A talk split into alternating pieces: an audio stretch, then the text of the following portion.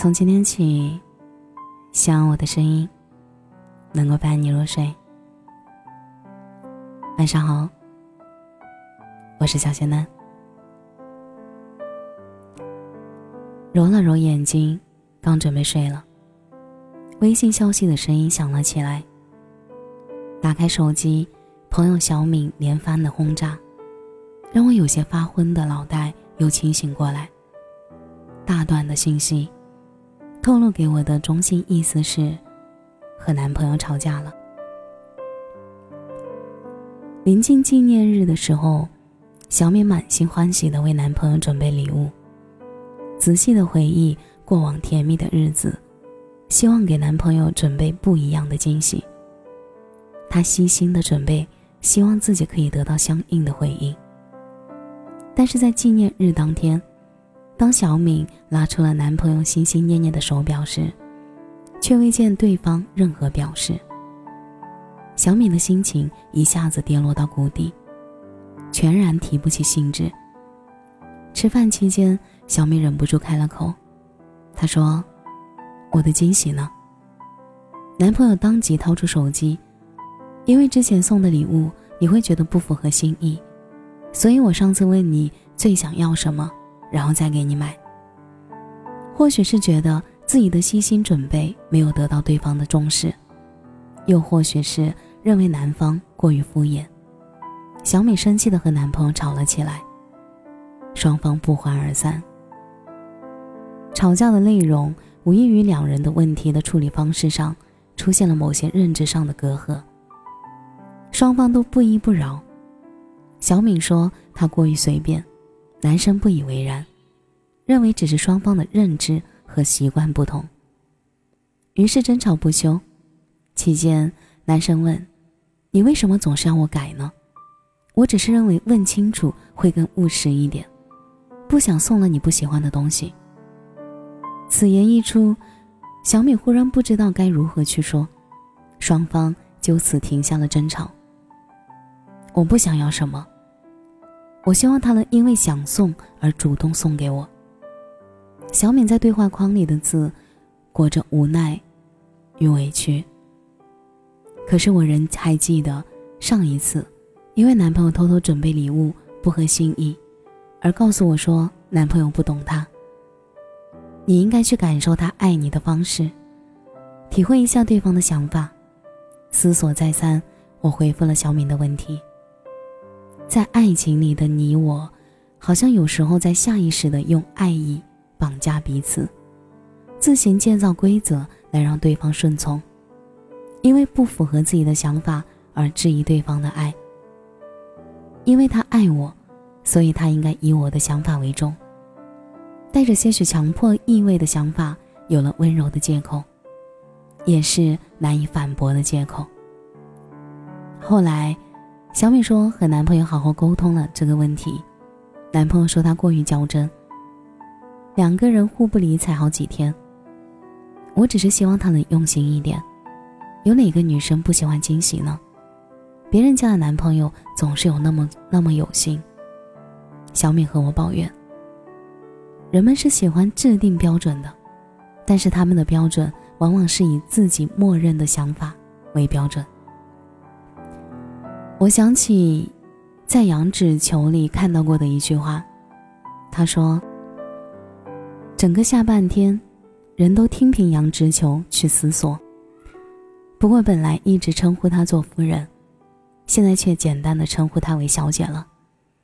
谁也不知道这是为什么。仿佛她从前在称呼中爬到了某种定位，现在呢，人都想把她从那种地位。”拉到下一级似的，仿佛他明白自己的地位是可耻的。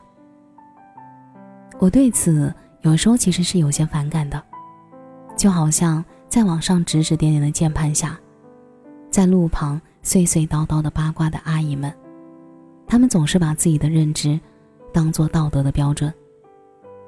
既然你爱我，为什么我生气了不来哄我？你一定是不爱我了。不然怎么会总是指责我？在爱情中的双方也带着自己的标准去衡量这段爱情，明明是应该惺惺相惜的双方，却不肯去体会对方的心意，轻易的将对方不顺从自己的心意而质疑为变心，将对方的行为判定在标准之外，只是轻飘飘的几个字，却让对方招架不住。人们总是希望找到和自己百分之百契合的另一半，因为这样就会减少无端的争吵。可是这个世界上并没有完全相同的两片树叶，也没有刚好完全契合的双方。无辣不欢的人，也会和吃辣过敏的人生活的风生水起；规划爱情的粗心少女，动心的人，也不一定心思细腻。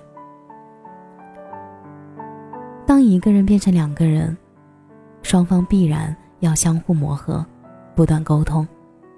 每一份爱情都是与众不同的，双方表达爱的方式也全然不同。其实，有些事情中，我们并不知道事情的本质是如何的，也并不清楚到底事情是怎样发生的，但用爱意来胁迫对方的方式并不合适。表达爱的方式不尽相同，并不是需要套上固定模板的爱才是正确的答案。蔡永康说：“幸福感的一个标准，是可不可以常常保持对一个不喜欢的事情说不要，因为没有底线的迁就与妥协会让人痛苦。单方面的顺从，没有底线的妥协，我们是亲密的，却也是隔阂的。”当你树立起条条框框的原则，这份爱终会让人窒息。每一杯酒都有不同的韵味，爱情也亦然。不如去用心体会一下属于自己那一份爱情的独特吧，也许会更加幸福。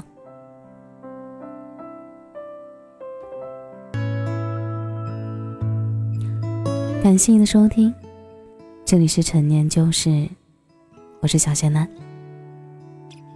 节目的最后，祝你晚安，有个好梦。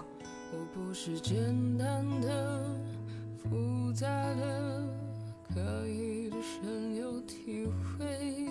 我不是平凡的、伟大的、戴着面具的人类。我不算经历了所有滋味，我不算懒散的、认真的，把执着都荒废。你要我多沉醉，又要我多狼狈，你是魔鬼拒绝我的人类。你要我多沉醉，又要我多绝对，你可掉深邃。你要我多纯粹，又要我多明媚，你死到天黑利落又干脆。你要我多纯粹。